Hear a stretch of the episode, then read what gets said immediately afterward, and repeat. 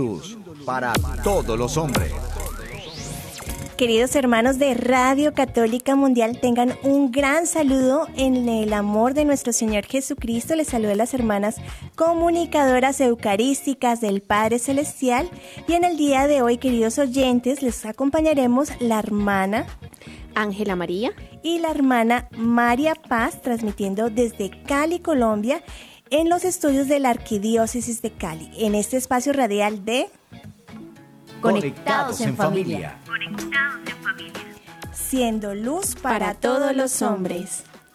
Así es, hermana María Paz, y también le recordamos a todos nuestros queridos oyentes que ante cualquier inquietud o comentario o participación que quieran hacer en este programa, lo pueden hacer a los siguientes números. En Estados Unidos al 866-398-6377 y fuera de los Estados Unidos al 1-205-271-2976. Allí podremos estar compartiendo alguna de, de, de, las preguntas que ustedes tengan o algún aporte que quieran hacer y entre juntos construir este programa. Y para vivir entonces el programa del día de hoy, comencemos con la oración, que es la que nos da la fortaleza y la luz del Espíritu Santo. Es hora de comenzar. Estamos conectados. En el nombre del Padre y del Hijo y del Espíritu Santo. Amén. Amén. Amado Padre Celestial, somos tus hijos.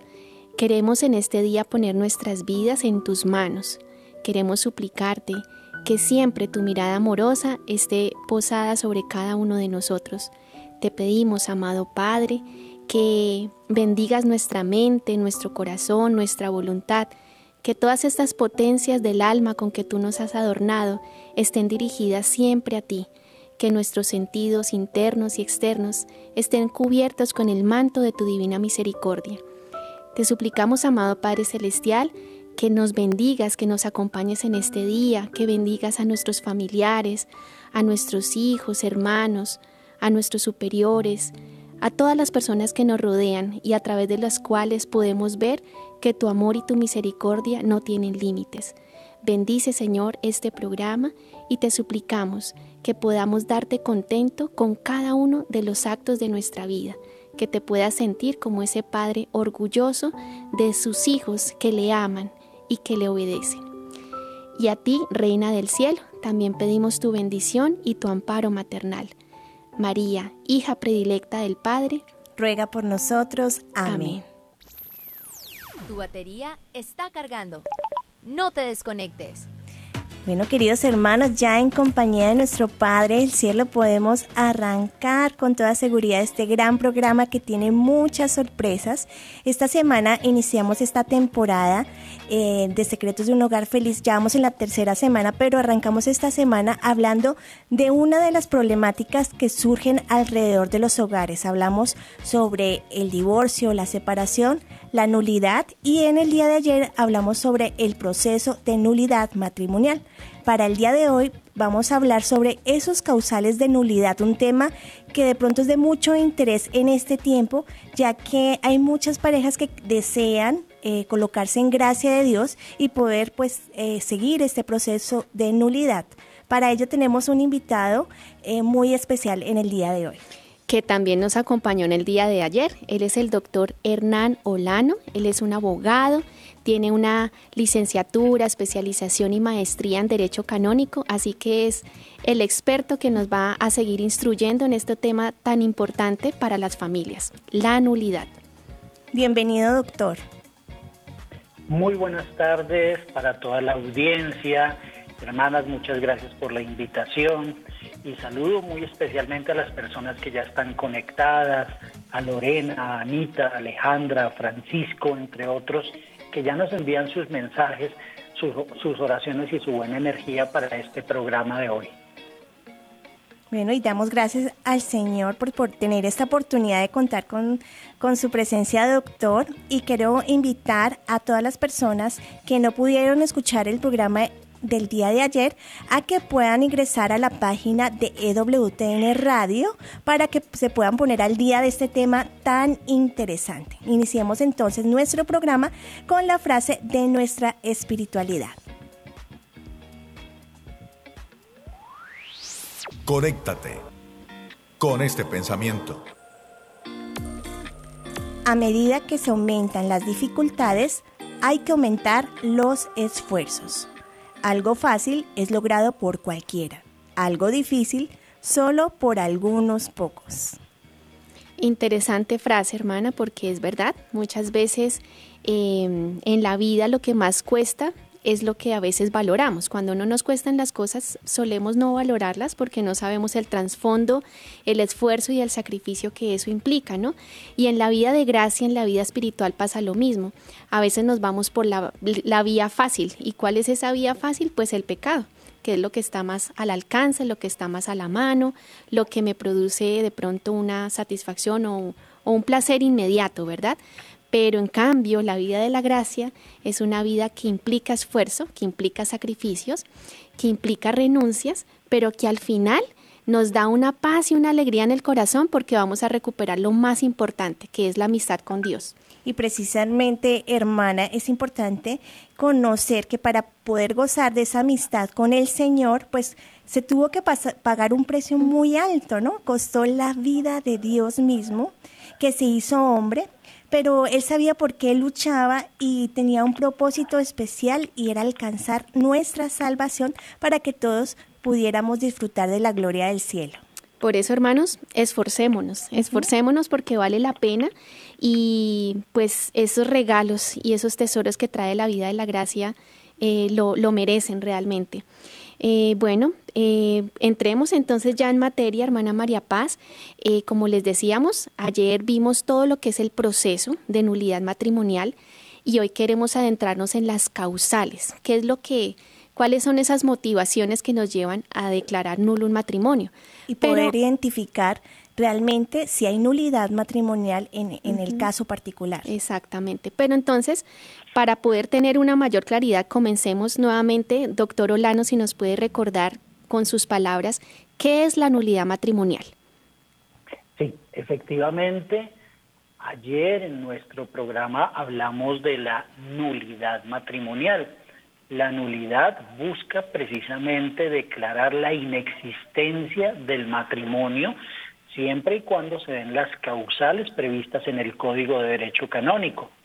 Ya lo señalábamos ayer que el Código de Derecho Canónico que rige para todos los bautizados desde 1983 y que reemplazó al Código de 1917 está compuesto por una serie de artículos que en derecho canónico se denominan los cánones.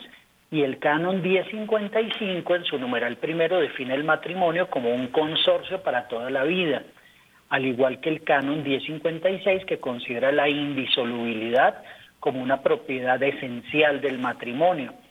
Eh, se escucha muchas veces del Evangelio de San Mateo capítulo 19, el versículo sexto, la frase lo que Dios ha unido, que no lo separe el hombre. Sin embargo, aquí entonces en la nulidad se aplica la justicia de la iglesia en torno a unas causales que se pueden presentar cuando el matrimonio no tiene buen inicio, no con vicios posteriores a la celebración del vínculo, sino cuando de raíz no se pudieron sanear algunos de esos impedimentos o vicios o defectos de forma que hacen inviable la relación. Perfecto, doctor. Muchísimas gracias. Bueno, entonces ya sabiendo qué es la nulidad, eh, tenemos entendido que hay tres grandes grupos de, mm, ¿cómo se llama? Causales de nulidad. entonces, doctor, ¿nos puede explicar cuáles son esos tres grandes grupos? Tenemos tres grandes grupos de causales de la nulidad matrimonial que, como lo vimos ayer, se alegan ante los tribunales eclesiásticos. En primer lugar, los impedimentos. En segundo lugar, los vicios de consentimiento. Y en tercer lugar, el defecto de forma.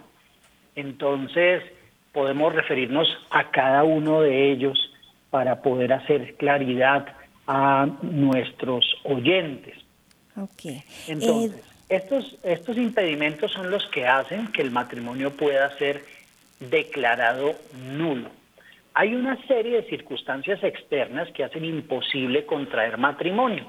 Esos son los impedimentos. Pero también hay circunstancias internas que afectan la voluntad de quienes van a contraer matrimonio y hace que éste sea inválido. Son los vicios de consentimiento. Y por otro lado están las formalidades que se deben seguir para contraer válidamente el matrimonio, conocidos estos como los defectos de forma. Cada una de estas tres causas generales, como lo mencionaba ahora y las hermanas lo mencionaban, se divide a su vez en varios tipos. Empecemos por los impedimentos, que son tres. El primero de ellos, de acuerdo con el canon 1084 del Código, es el impedimento de impotencia tanto en el varón como en la mujer. Se trata precisamente de esta, de una circunstancia personal que impide que se pueda realizar la donación o acto conyugal de, de modo natural. En el caso del varón, debe ser capaz de erección, penetración y eyaculación para que el matrimonio se pueda consumar. Si falta alguna de estas tres cosas, esa persona es impotente aunque fuera capaz de engendrar hijos. Y en el caso de la mujer, puede darse la circunstancia de padecer lo que se conoce como frigidez. El segundo de los impedimentos es el del canon 1085. Este se conoce como el impedimento de vínculo. Es decir, que de acuerdo con este impedimento, eh, entonces eh, eh, una persona, si está casada canónicamente y sin que lo sepa nadie, consigue contraer nuevamente matrimonio por la iglesia, por ejemplo, mm. en una ciudad o en un país distinto, ese segundo matrimonio es nulo, ya que mm. estaba vinculado con anterioridad a otra persona. Esto me lleva a hacer un pequeño paréntesis y es que ayer alguna persona decía, y si me casé y nunca registré el matrimonio y no me aparece en la partida de bautizo, pues resulta que está actuando mal esa persona porque ya tiene un vínculo vigente. El tercero de los impedimentos es el de consanguinidad, que lo fija el canon 1091.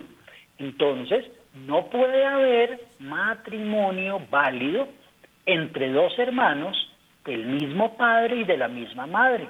No se puede contraer matrimonio porque hay un impedimento de derecho natural. Y en el caso, por ejemplo, de los primos hermanos, el obispo o de los tío y sobrina, tía y sobrino, el obispo puede dispensar ese impedimento, pero es más frecuente en el caso de los primos.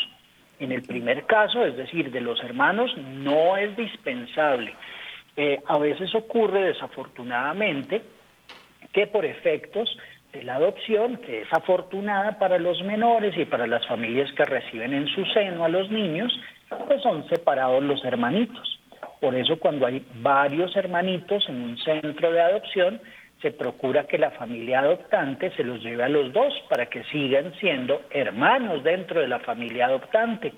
Porque si eventualmente le entregan uno a otra persona y otro a otra persona de familias, de pronto más adelante se van a encontrar y sin saber que son hermanos contraen matrimonio. Esto puede sonar un poco a telenovela, pero ha llegado a ocurrir. Sí pasa. Bueno, esos son los impedimentos. Ahora nos vamos a los vicios del consentimiento, que son seis. Entonces, el primer vicio de consentimiento es por carecer de uso de razón, como lo fija el numeral primero del canon 1095. Entonces, puede darse el caso que una persona, aún siendo mayor de edad, no tenga uso de razón suficiente debido a algún tipo de enfermedad de carácter psíquico entonces esa persona no puede manifestar plenamente un consentimiento válido, por lo cual ese matrimonio celebrado puede considerarse nulo por un vicio de consentimiento. Por ejemplo, personas que tienen habilidades diversas, como jóvenes, hombres o mujeres que padecen del síndrome de Down. Son eh, ellos pues muy muy queridos, muy bonitos, hacen todas diferentes actividades, pero también tienen su corazón. Muchos de ellos a veces quieren casarse, pero no hay eh, posibilidades porque se puede llegar a considerar nulo el consentimiento. Se pueden casar, pero el matrimonio estará viciado en el consentimiento porque no tienen toda la madurez psíquica para manifestar eh, ese, ese encuentro y camino como cónyuges. Eh, hago un pequeño paréntesis, la palabra cónyuge que se utiliza para el hombre o para la mujer que están casados, tiene esa relación con el yugo, es con yugo. Mm, Ustedes algunos recordarán los a, la yunta de bueyes que lleva un palito encima. Entonces, eh, ese es el yugo. Y cuando se camina juntos en una misma dirección, pues van con el yugo puesto. Mm. Con yugo, cónyuge. Bueno, el segundo vicio de consentimiento por grave defecto, defecto de discreción de juicio, como lo fija el canon 1095 en su numeral segundo, y que es realmente el más utilizado en este momento ante los tribunales eclesiásticos, es el de la inmadurez. incluso personas que puedan tener 40, 30, 80 años que quieran contraer nupcias, pues a veces son inmaduros. Y se puede dar el caso de una pareja de novios que después de, de, varios años, también el caso de dos años de noviazgo, o de seis meses, o de días, como ha ocurrido muchas veces, ella encuentra que está embarazada. Entonces los padres al enterarse de la noticia dicen, no, usted tiene que salir casada de esta casa.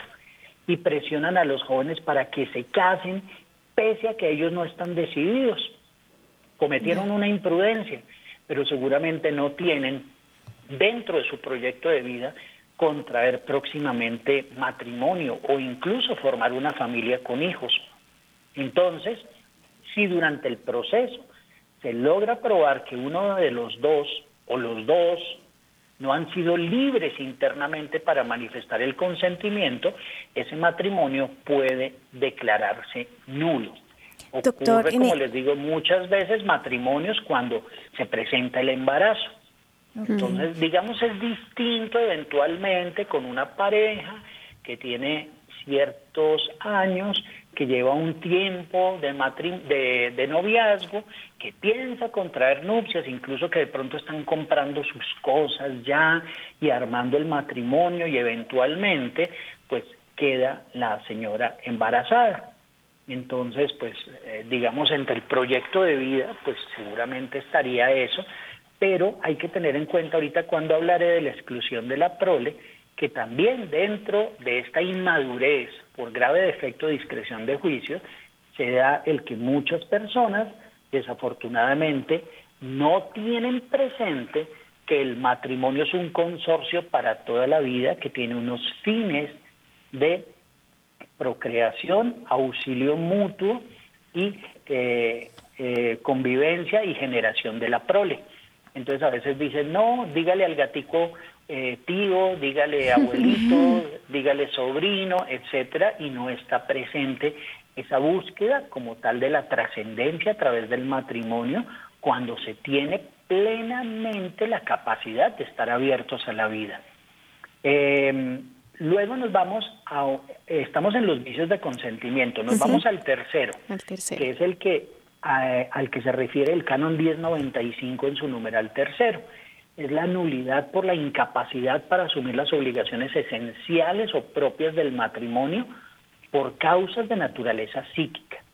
Aquí se trata, por ejemplo, de los casos de gravísima o grave inmadurez a la hora de contraer matrimonio matrimonio y, y, en el cual el diagnóstico se obtiene a través de las pruebas periciales. Los tribunales eclesiásticos tienen unos peritos muy doctos en psicología y en psiquiatría y ellos analizan esa situación dentro de la causa. Por ejemplo, la dependencia psicológica de uno de los cónyuges a su padre, a su madre, a un hermano, a un amigo, incluso hoy diríamos también que, por ejemplo, a las redes sociales o a los juegos electrónicos, pero a veces pasa mucho eso, que la persona se casa y dice, no, me voy donde mi mamá, porque es que allá es donde me siento bien y esa es mi casa. No, usted ha salido de su casa para constituir un hogar y ese apego mm, y dependencia de, de, los padres puede ser una causal de nulidad por incapacidad para asumir las obligaciones esenciales del matrimonio por causas de naturaleza psíquica. Doctor, en este caso, pueden presentar, ya, ya, ya, ya, ya te comento, hermana, y termino. Puede presentarse también la existencia de trastornos de personalidad, pese eh, a que esto no es considerado una enfermedad mental, sí incapacita a la persona para desarrollar muchas veces sus deberes conyugales. Por ejemplo, en casos de enfermedades psiquiátricas como bipolaridad o incluso un mal de toda esta época que es la depresión. Sí.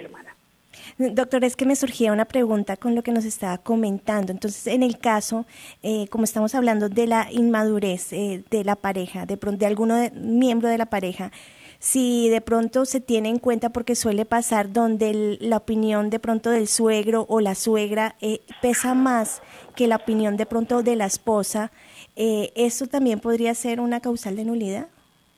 Claro, claro que sí, porque muchas veces es el suegro o la suegra quien dice cómo tiene que ser la celebración del matrimonio.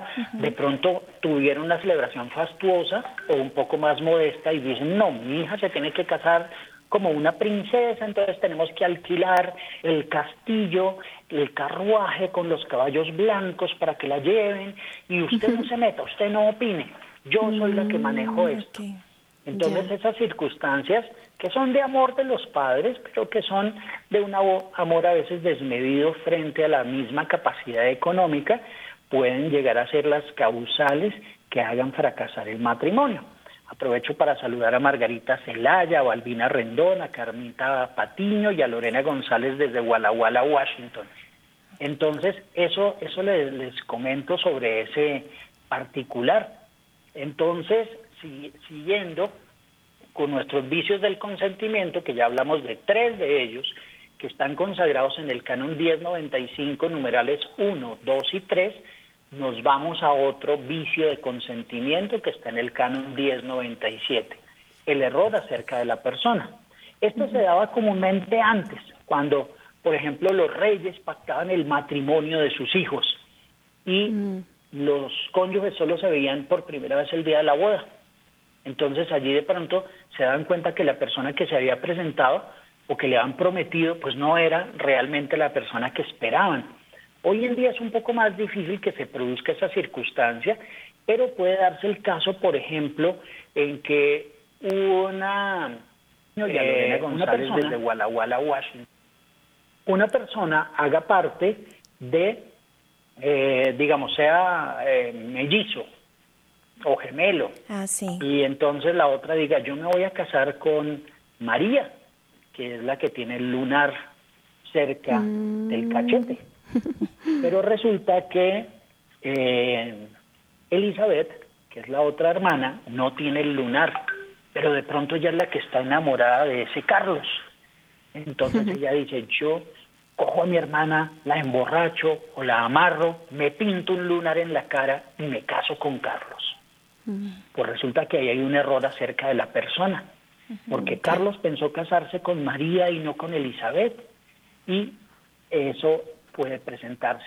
Pero el error acerca de la persona hoy en día puede darse también cuando la pareja no se ha conocido suficientemente durante el periodo del, del noviazgo o cuando esa, ese conocimiento es muy breve o muy superficial Hoy en día pues hay desafortunadamente eh, pues muchos casos en los cuales a través de las redes sociales, de las aplicaciones y demás las personas se conocen y dicen, ah, mira, este es un príncipe azul, rubio, de ojos azules que vive en los Estados Unidos, entonces sin demeritar, voy a decir esto, entonces la morena, bajita, bonita de un país latinoamericano dice, uy, ese es el hombre de mis sueños y resulta que se escriben cartas y llega a vivir a los Estados Unidos y el señor resulta que eh, tiene algunos problemas o que por ejemplo es homosexual o que por ejemplo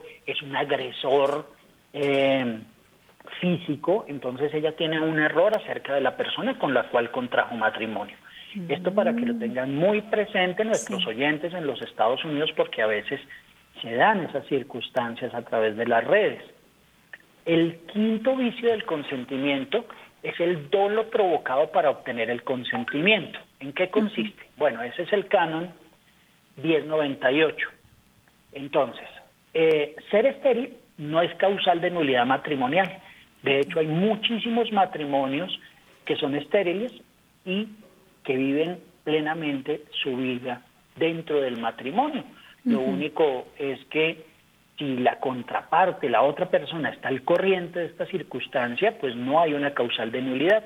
Pero en cambio, si la persona sabe que es estéril y lo oculta porque si no, no se celebra el matrimonio, porque de pronto este es un eh, perdón por la palabra que voy a utilizar, pero como hay oyentes de diferentes países, de pronto eh, eh, un estereotipo, que es el, el macho mexicano.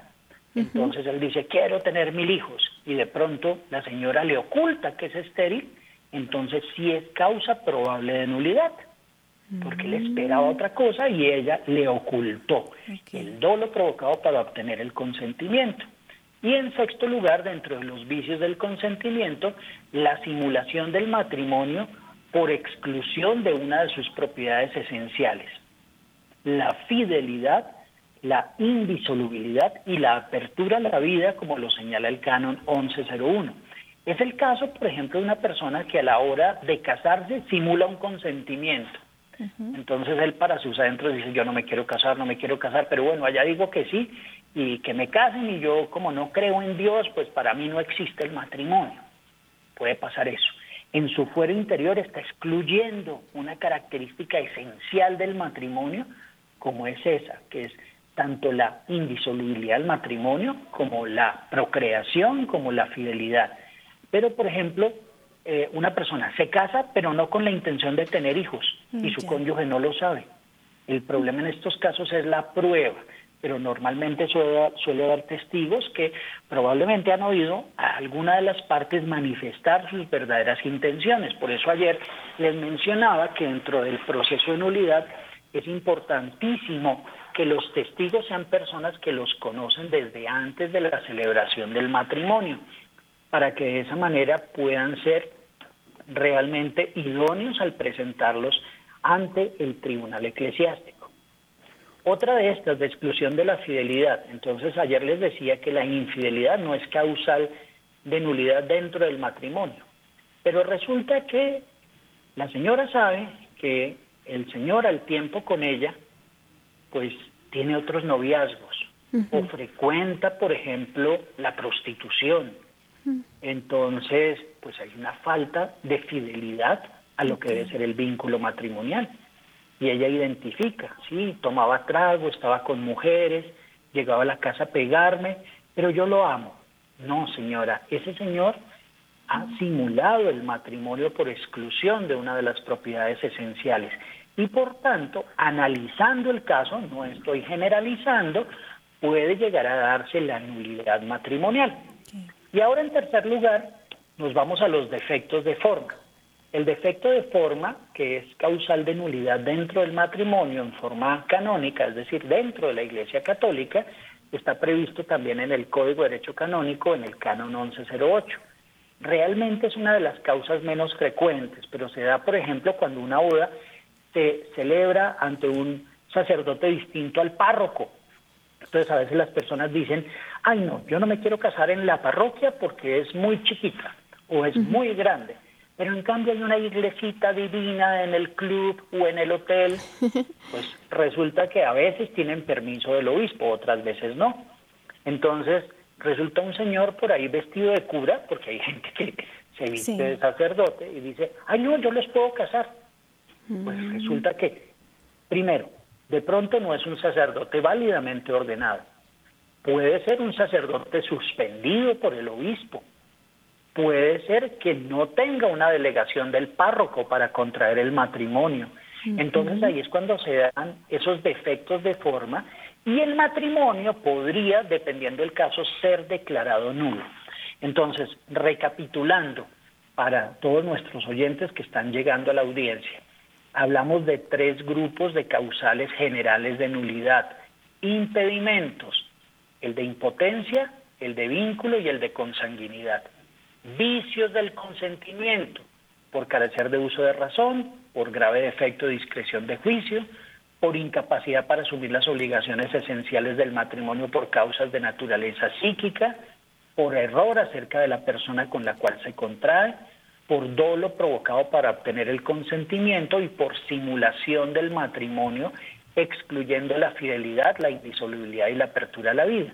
Y en tercer lugar, los defectos de forma, que ya lo acabo de mencionar. Entonces, esto es lo que, lo que tenemos entre otras hermanas. Eh, Sofía Carrillo está empezando su proceso de nulidad del matrimonio y está escuchando que le sirve mucho. Eh, me parece muy bien. Yo quisiera contestarle a Frank que pregunta si los testigos tienen que ser católicos. Frank, Frank, no necesariamente tienen que ser católicos. Tienen que ser personas con las que hayas tenido una relación, incluso hay hermanos dentro de la familia que pertenecen a iglesias cristianas no católicas, o un amigo que es judío, o un primo que es musulmán, pero el cual es tu confidente dentro del noviazgo y sabe lo que estás sufriendo de pronto en esa relación. Entonces él es válidamente un testigo también que se puede llevar ante el tribunal para presentarlo allí y para que se pueda entonces tener como eh, participante con su declaración de lo que es el proceso de nulidad matrimonial. Doctor, nos siguen llegando preguntas a través de nuestro canal de YouTube, pero antes de responderlas vamos a pasar a nuestra sección Viviéndolo y continuamos respondiendo a esta cantidad de preguntas que nos siguen llegando a través de nuestras redes. Claro, claro. Conéctate con nuestra iglesia. Con la realidad del mundo. Con nuestros hermanos, necesitados. Conéctate con verdadera caridad fraterna. Caridad fraterna. Estamos en Viviendo el hoy. Conectados. En el Viviendo el Hoy queremos compartirles acerca de un sacerdote youtuber que nos va a dar tres consejos para evangelizar a través de Internet. Él se trata del padre Valentín Aparicio, él es vicerrector del seminario de la Arquidiócesis de Toledo, cuyo canal de YouTube tiene más de 40 mil suscriptores. Y hoy nos quiere ofrecer tres pautas esenciales para que los cristianos podamos evangelizar en este continente digital. Entonces, atención, el primer consejo que él nos da, que recomienda, es hablar de Dios y no de nosotros mismos porque vivimos en una sociedad autorreferencial y las redes sociales lo potencian. Entonces vendemos nuestra vida, nuestros gustos, vendemos nuestras preferencias, nuestros viajes, pero no hablamos de Dios. Entonces, primera recomendación, hablar de Dios. Bueno, la segunda recomendación que nos da el Padre Aparicio es llamar es llamar a tomar conciencia de que no somos portavoces de nuestra palabra, sino de la de Dios. El presbítero recuerda que con el bautismo todos somos constituidos como profetas. En consecuencia, no vamos a decir lo que queremos nosotros porque a nadie le va a interesar nuestras opiniones. Lo que se quiere dar es una palabra de vida y la única que puede dar vida es la palabra de Dios y la del magisterio de la iglesia. Por eso anima a ser original en la forma, pero en cuanto al, al fondo afirma que es un contenido con denominación de origen, es decir, palabra de Dios y la del magisterio de la iglesia. Es decir, en resumen, no vendemos nuestras ideas, sino damos a conocer la palabra de vida. Bueno, y como tercer consejo o recomendación que nos da el Padre Valentín para los cristianos que evangelizan en Internet es hablar con mucha alegría, transmitiendo mucha paz, en sintonía con el Espíritu Santo, porque la paz y la alegría interior, dice él, son los dos dones que el mundo envidia, porque son los que no tiene. El presbítero subraya la importancia de que sea el Espíritu Santo quien hable a través del cristiano, por lo que recomienda siempre invocar al Paráclito antes de actuar en las redes. Así que tenemos estos tres consejos en resumen. Primero, si tú quieres evangelizar a través de las redes sociales, primero, hablar de Dios. Segundo, Segundo, hablar palabra de Dios, no nuestras opiniones. Y tercero, invocar siempre al Espíritu de Dios. Bueno, saludamos a todos los que se conectan a través de nuestras redes sociales. Desde Facebook están con nosotros. Saludamos a Frank, a Balbina, a Carmela, a Margarita, a Lorena, a Maribel y a Alejandra.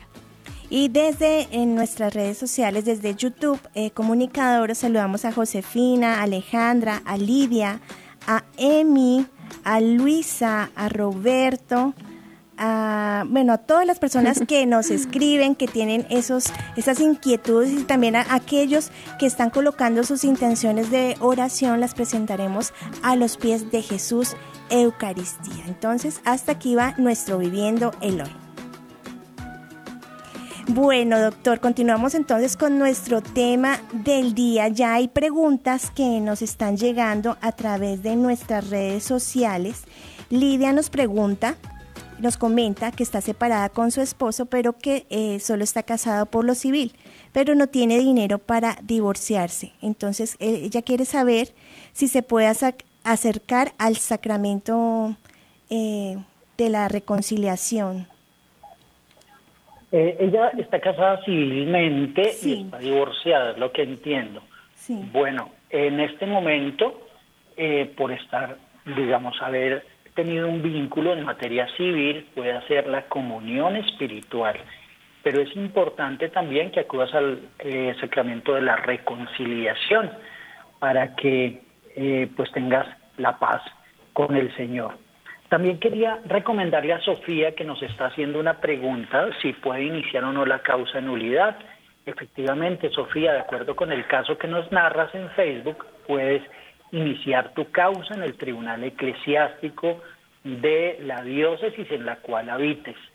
Quiero saludar también a Alejandra en Guadalajara, Jalisco, a Gonzalo, a Lugueria, a Yolanda Sánchez, Anaís Vega, Yolanda Sánchez, Ricardo Barraza, Gerarda López, Yolanda Sánchez, eh, Rivera, Josefina Morales desde, desde Hermosillo, en Sonora, México, Alejandra Bermejo, eh, Lidia González es quien hace esta pregunta. Mira, Lidia, yo lo comentaba ayer, no te preocupes por el dinero, realmente acude a tu diócesis y busca el apoyo que Amoris Leticia nos permite. Eh, en cuanto a Amy Bird, que nos habla de, en el caso del Canon 1091, cómo afectan los cambios que han tenido los países donde no se considera que exista el incesto. Mira, Amy, eh, realmente el Código de Derecho Canónico aplica para los bautizados dentro de la Iglesia Católica. Entonces, si las partes tienen que ver con el matrimonio, son bautizados y tienen que ver con el matrimonio, entonces si acudes ante la jurisdicción eclesiástica. Sin embargo, también es conveniente comentarle a nuestros oyentes que algunas veces existe algo que se llama el matrimonio mixto. Es cuando se casa un o una católico o católica con otra persona que no es de nuestra misma religión. Entonces hay un compromiso que establece el Código de Derecho Canónico y es que los hijos deben ser educados dentro de la fe cristiana. Si se presentan casos como este del incesto al que te refieres allí, por eventualmente relaciones entre hermanos o entre padres e hijas, también tienes que acudir ante la legislación penal de los países. Si en un país no existe esto como delito, pero como les digo, es entre bautizados, acudes a la misericordia de la iglesia. Luisa nos pregunta una cosa que a veces se presenta desafortunadamente, y es cuando a una de las partes se le hizo brujería y ninguno de los dos eran católicos practicantes en el momento del matrimonio. Sí, desafortunadamente son situaciones que, que he visto en algunas causas que he tenido que, que estudiar. Y es que muchas veces, como les digo, no está al tanto el proyecto de vida de las de, las personas. Llegan al matrimonio únicamente por eh, ponerle como una especie de remedio a la concupiscencia de la carne, como se diría mm, antes. Mm. Es decir, más que todo lo llevan al ámbito físico, no al trascender. Alguno de los dos quiere buscar que el otro quede con él amarrado para toda la vida, pero esto no eh, es eh, un verdadero matrimonio. Y en cuanto a los que no eran católicos practicantes, pues desafortunadamente ocurre el que muchas veces, únicamente por la apariencia de lo social, deciden contraer nupcias en forma canónica. Mm. Entonces hay que analizar específicamente el caso que nos dices para poderlo enmarcar en alguna de las causales de nulidad, particularmente de los vicios del consentimiento.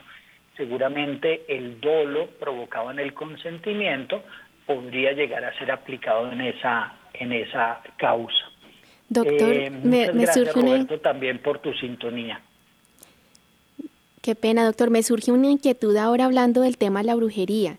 Este, a nivel probatorio, ¿cómo se hace? ¿Cómo manejan en, ese proceso jurídico el probar que, esta persona estaba siendo sometida a, rezos y brujerías y ataduras? Difícil, ¿no? Comprobar eso. Sí, es, es difícil, pero eh, de todas maneras, pues todo esto se puede narrar en el proceso de la, de, de la causa para que los jueces eclesiásticos analicen la situación y se pueda dar buen trámite como tal al proceso de nulidad, porque muchas veces ocurre y eh, estará esto comprometido incluso también con apego a la familia que quiere que, que, la única forma de salir todos adelante si se casa con la millonaria o con el millonario, etcétera. Mm. Entonces, ah, eso eh, se analiza dentro de la causa. Claro, o sea que en un mismo caso puede haber varias causales. Sí, se pueden dar varias. que se alega como principal y otras como mm. causas causales subsidiarias dentro de la causa. Ya. Entonces, con base en ellas se puede establecer por parte precisamente de eh, los jueces eclesiásticos si habría lugar o no a la declaratoria de un veto, que es una sanción temporal para no poder contraer nupcias hasta tanto no se consulte al tribunal. Pero en algunos casos es tan grave la situación que el tribunal eclesiástico decide imponer un veto permanente para contraer para contraer eh, nupcias. He escuchado, doctor, que este veto a veces se da a alguna de las partes y la otra sí eh, puede... Queda sin veto. Queda sin veto. ¿Cómo se discerne esto? Pues eso en, en, en, el, en el tema del, eh, del tribunal. Eh, el tribunal es el que considera, de acuerdo con su con su buen criterio, al igual que con la experticia del perito psicólogo o psiquiatra, si una de las personas realmente tiene una serie de condiciones que le impidan eh, mantener posteriormente un nuevo vínculo. Ok, ¿y este veto temporal se puede apelar? Eh, digamos, no es apelable, hay que aceptar oportunamente el la decisión del tribunal, pero hay un pequeño trámite que se realiza ante el mismo tribunal o ante otro tribunal, incluso se puede realizar con el concepto muchas veces del psiquiatra tratante o al que se acude en, materia de, de, cita para que manifieste si la persona ha superado esos, eh, esas circunstancias que generaron en su momento que la manifestación del, consentimiento al realizarse el matrimonio no era válido. Perfecto. Doctor, y desde ayer también tenemos una inquietud por acá y es respecto a los hijos. ¿Qué pasa con los hijos eh, cuyos padres eh, ha sido declarado nulo el matrimonio? Pues, eh, hermanas, eso es fabulosa esa pregunta, porque una de las dudas que más recibimos los canonistas sobre el particular es, ¿qué va a pasar con mis hijos? ¿Se convierten en ilegítimos? ¿Sigo teniendo unas obligaciones con ellos?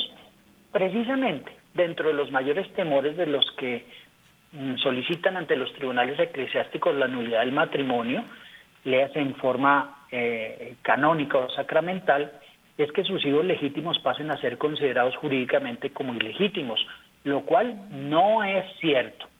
En realidad, un hijo habido en un matrimonio reconocido por el Estado, incluso los matrimonios civiles y los cristianos no católicos de las iglesias reconocidas por el Estado, son siempre legítimos, esos hijos.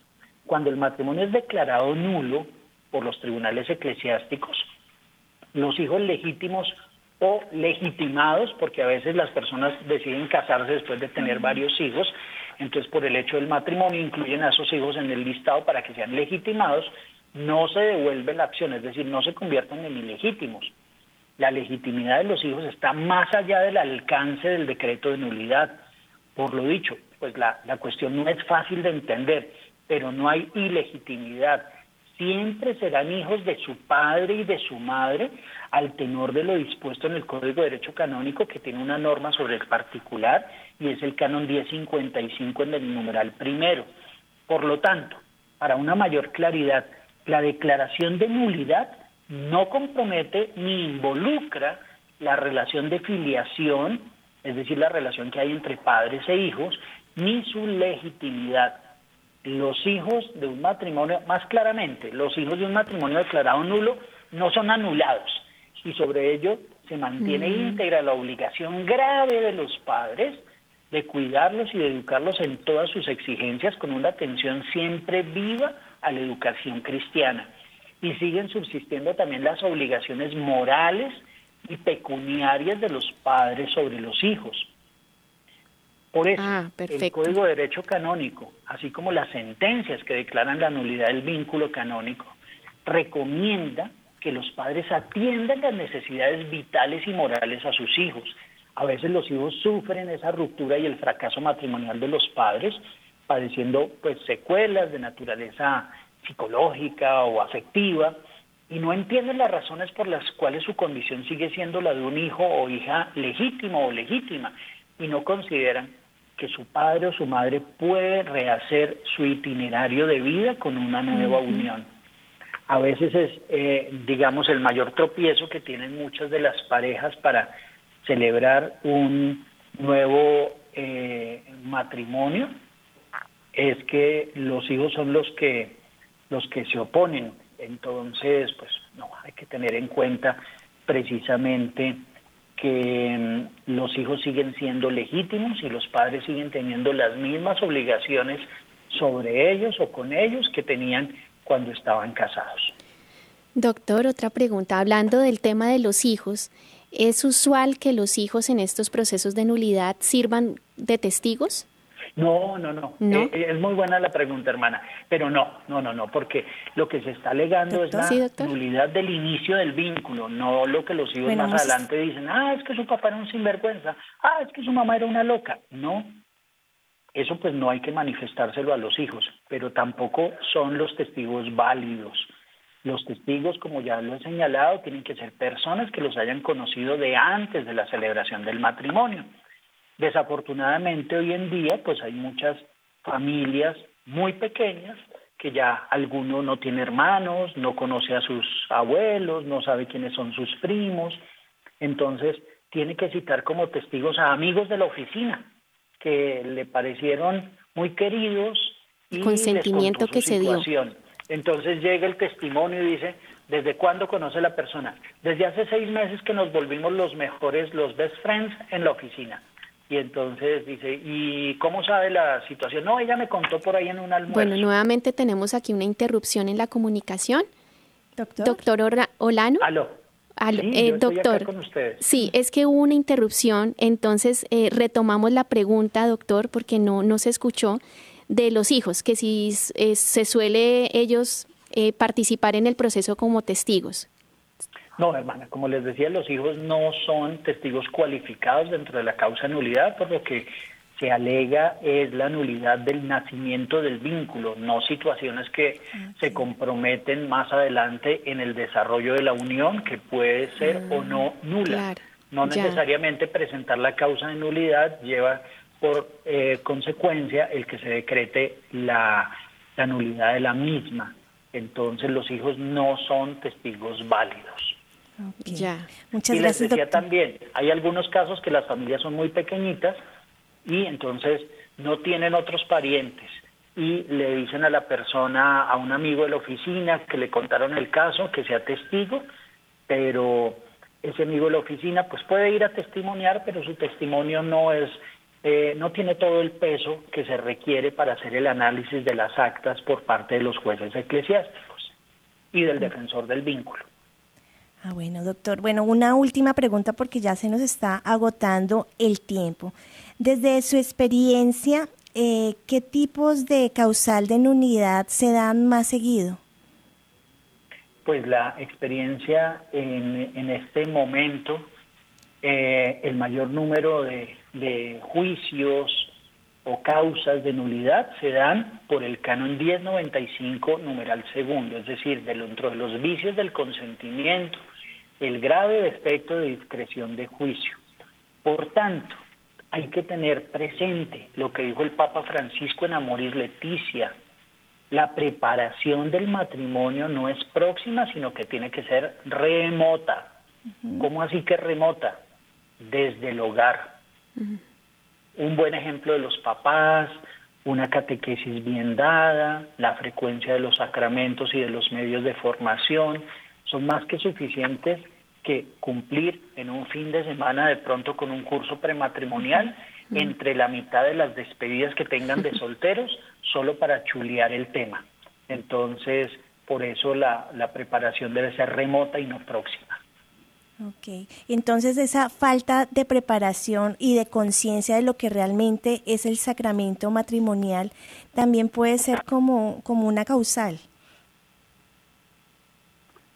Claro que sí, hermana, pues porque no es una causal de las taxativamente incluidas dentro del código, pero sí se consideran circunstancias como esas en las cuales el afán de contraer nupcias por un embarazo o porque la persona va a viajar o porque va a sacar la visa para irse a un país y necesita aparecer como casado o casada, llevan muchas veces a que desafortunadamente la unión matrimonial no perdure en el tiempo.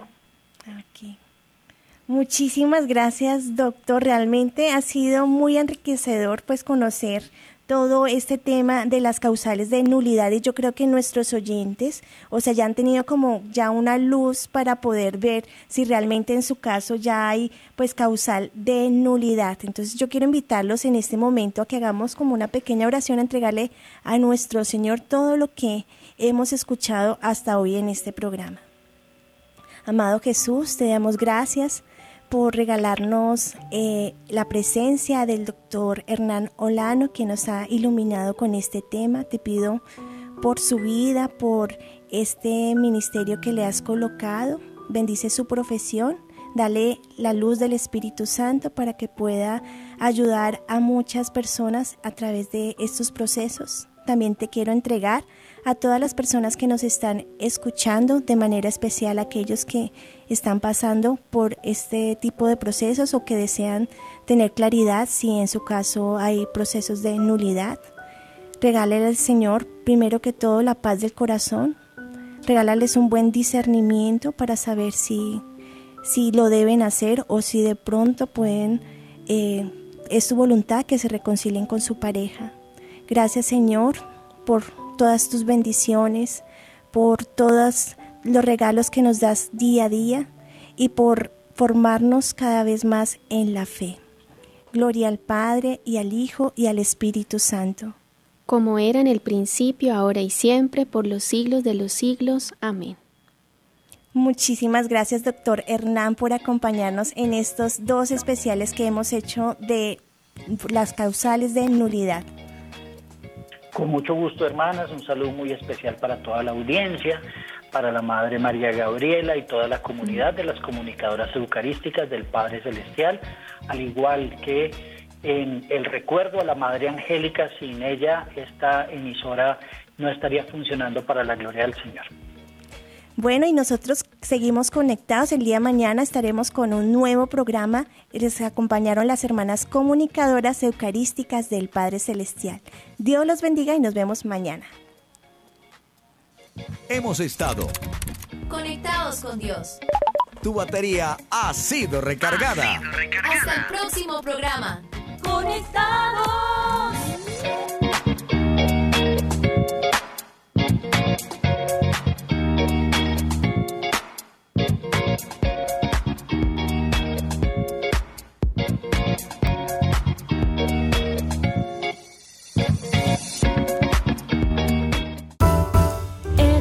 ver.